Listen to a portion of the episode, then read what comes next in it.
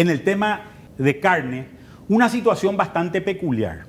Al inicio de la pandemia, una de las cosas que ocurren, se cierran los supermercados en el mundo, fundamentalmente, pero se cierran los restaurantes en el mundo, y al cerrarse los restaurantes en el mundo, alrededor del 30% del consumo de carne bovina se da en restaurantes, se produce un desplome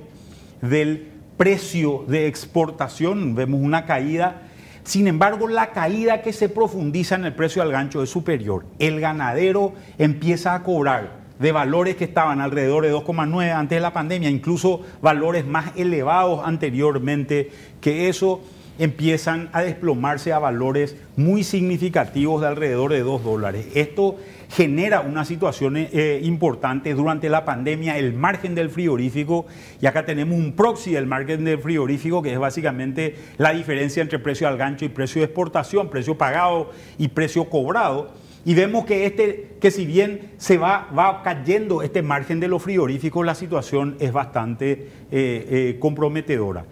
Y empezamos a ver que nosotros nos empezamos a agrupar alrededor de, un cierto precio que oscila más o menos para los, para los que tienen eh, el peor precio, que es Paraguay, eh, alrededor de 4.500 dólares hasta 5.300 para los que tienen el mejor precio, que hoy es el caso del Uruguay, que donde básicamente la diferencia está marcada por lo que ocurre en China hoy.